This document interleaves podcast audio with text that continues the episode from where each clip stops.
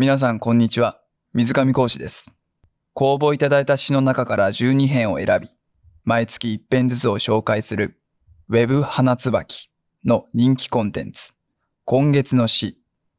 その今月の詩の特別企画、第5回、心に残った詩はどの詩ですか？において、最も多くの方からの支持を集めた作品、月子、ハズゴーンを執筆した、咲坂クジラさんの詩を僕が朗読していく企画です。6作品を全3回に分けてお届けします。咲坂さんの言葉の世界をぜひお楽しみください。エリコを知りませんか？エリコさんはもういませんよ。いやー結構前。靴履いて出て行くところ見たけど、ヒールの後ろに指で、中指でね、こう、そう、履いて。いつもさ、あの子ヒールでしょ？こんな高い。こんな時もって、時もヒール。バーベキューの時とか、靴べら使ってって言うんだけど、いいですって、靴ダメになるよって言うんだけど、いいですいいですって言うの。みんな使って使ってって言うんだけど。帰り道めっちゃ暗いじゃん。で、なんか女の人が前にいたのね。結構背高めの。で、女の人前にいると、ちょっと気使うじゃん。怖がらせたくないし。だからこう、つけて、つけてっつうか、ついてきてませんよみたいなのを見せたいじゃんね。ね。で、追い抜きたいわけ。で、昨日じゃんめちゃ水たまりあって。でさ、後ろから近くで追い抜いたら逆にめちゃ怖いでしょ？だら追い抜くけど、あんま近づかないけど水たまり避ける、みたいな。だると思ったけど、パパッと行こうと思うわけ。ただなんかおかしいわけ。その人がさ、多分さ、わざと、わざと水たまりばっかり歩いとるわけ。いや、わざとだよ。わざとじゃなきゃおかしいよ。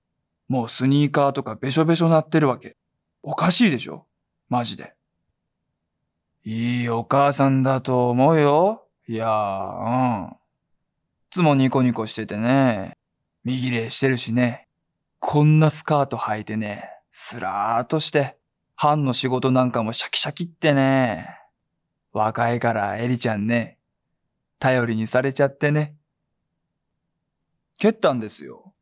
なんかもう忘れちゃったな。でもお客さんで赤い財布。時々来てたよ。日によってだけど、ね。お弁当はね、もういないバイトのことを言い合いになって、急にガーンってカウンター蹴られてね、びっくり。びっくりだけ。向かいの席だったよ。でも話さなかったな。結婚式で丸いテーブルでしょ？エリコちゃん、もともとあんまね、知らないし、向かいだと一番話さない。うん、なんだろう。サンダル履いてた。で、綺麗なネイルしてた。結婚式で、サンダルって珍しいねってなったよ。幽霊は足を持たないと言うが、すんごい覚えてます。エリコってちょっと、うん、目立ってたから。体育館あるじゃないですか。集まったりする。体育座り。で、みんな座るんですけど、背の順ですかね。それで、エリコは後ろの方だから、あんまみんな見てなくて。先生とかもなんか見てなかったっぽくて。わかんない。修了式かなんかだったかも。そこでエリコだけあぐらかいてたっぽいんですよね。なんかそのことで、へ、すごい怒られたらしい。伝説みたいになってました。みんな踏んでいくわけ。軍手をね。で、昔からなんだけど、軍手、片っぽだけ落ちてるでしょで、中身入ってたらどうしようってね、想像しちゃうわけ。で、みんな踏むから怖い怖いと、でもエリさんだけは避けてて、わ、いい人だーと思って。本当は反対に。一個だけ心配だったのが、手も足も深爪で、なならちょっと血が出てるみたいな。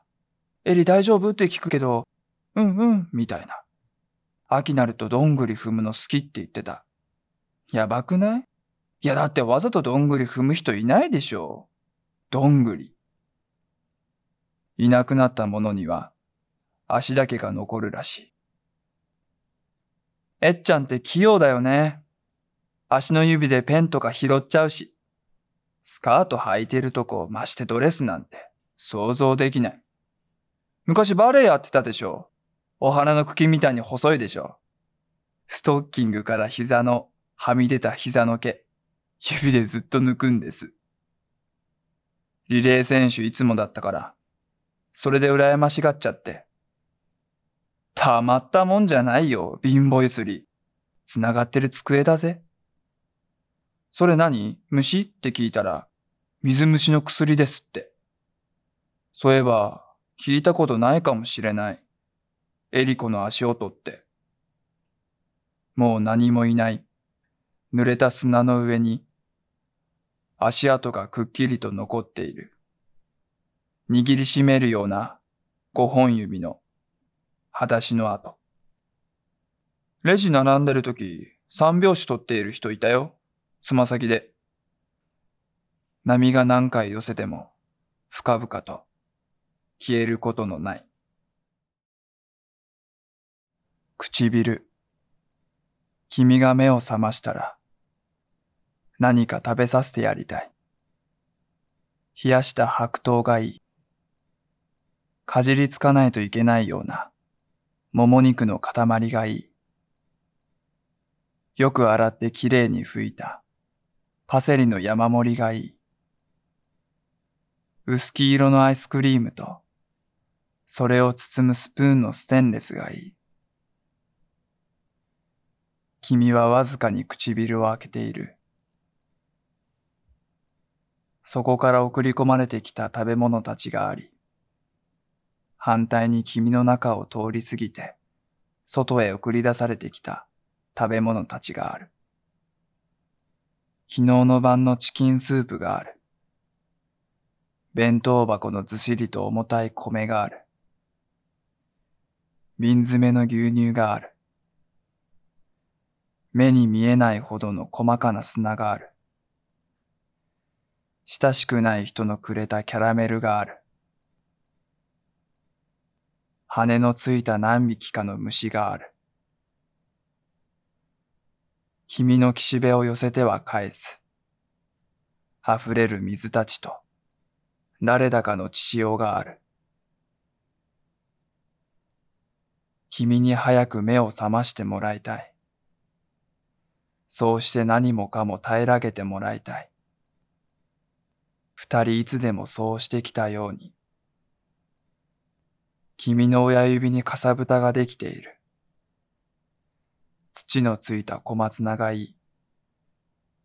週末に食べるはずだったハムがいい。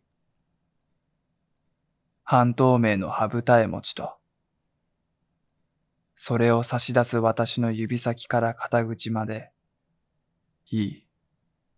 氷がいい。ひやびやと噛み砕いて、君に永遠に生きてもらいたい。皆さん、こんにちは。エリコを知りませんか？唇を執筆しました。詩人の咲坂クジラです。水上さん、朗読ありがとうございました。いかがでしたか？もっとうん、エリコを知りませんか？はい。の方でうん、いろんな登場人物というか、全然違う感じをもっと出したかったんですけど、ちょっと勇気がありません。反省会みたいな。シャバ像でした。シャシャバいって言葉わかります？シャバいってなんかニュアンスで使ってます。どういう意味なんですか？なんか弱いやつ、ダサいじゃないけど、うんなんか福岡で言う、僕福岡なんですけど、はい。はい。シャバ像って言うんですよ。はい。多分像が小像の像なんあで、すけど、なるほど。罵倒文句なわけですね。そうです。シャワー像でした。あ、そうなんですね。いや、聞いてると、あ、すごい、ちゃんといろんな人が出てくるなっていう感じもありましたけやど、いや、違ったんですね。もっともっと。ですし、まあなんかやっぱり一発勝負というか、うんうんまあ本当にこだわり始めたら、キリがないんで、うん。なのでやっぱりこの瞬間とか、まあ一回で生まれた作品がはい今回の作品ということで、僕の中で。でも、悔いが残ってるということなんですね。はい。はい。なんか、あの、面白いなという感じがあるというか、私、それまんざらじゃないかもしれないですね。なんかそうやって言っていただくのは。読み切れない部分がある。声に出したけど、ただ頭からお尻まで声に出すっていうことだけでは、出し切らなかった部分がまだ詩の側に残ってるみたいなことは、なんかちょっとすごく光栄なことのような気がします。ああ、はいなるほど。これ、あとすごくなんかややこしいことをしていただいたなと思っていて、これ、文字で読んでくださった方はお分かりいただけると思うんですけど、表記が、なんかちょっと変な表記なんですよね。あの、一文字抜けてたり、音が繋がってたり、喋り言葉をなるべくそのまま文字にするみたいなことに私が関心を持って作った詩で、でもやっぱそれって本当の喋り言葉とは違うので、はい。英語と日本語の翻訳再翻訳みたいな機械でやるとガチャとなるじゃないうんうですか。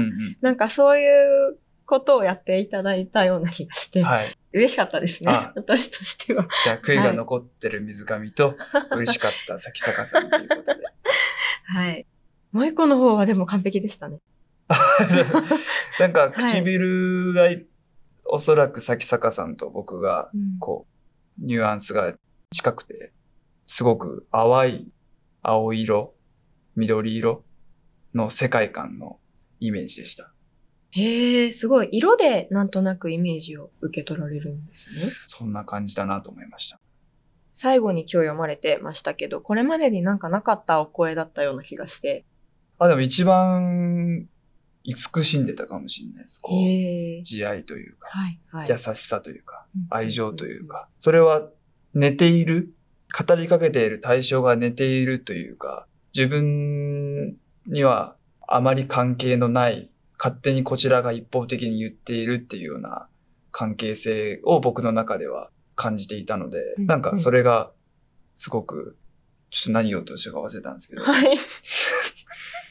そんな感じです。はい、ありがとうございます。私、そう、実はこれだけは、あの、他は割と空想の世界のことが混じってきたり、現実と離れたとか、自分の日常と離れたことが混じってくるんですけど、これだけはリアルに自分の配偶者のことを考えながら書いていて、はい。で、これを出した時に、その資生堂さんの編集をしてくださってた方からは、すごい優しい愛に溢れた詩ですね、みたいなことを言っていただいたんですけど、当の、あの、私の配偶者に、これは、あの、お前のことを書いたんだって言って読ませたら、重いよって言われて。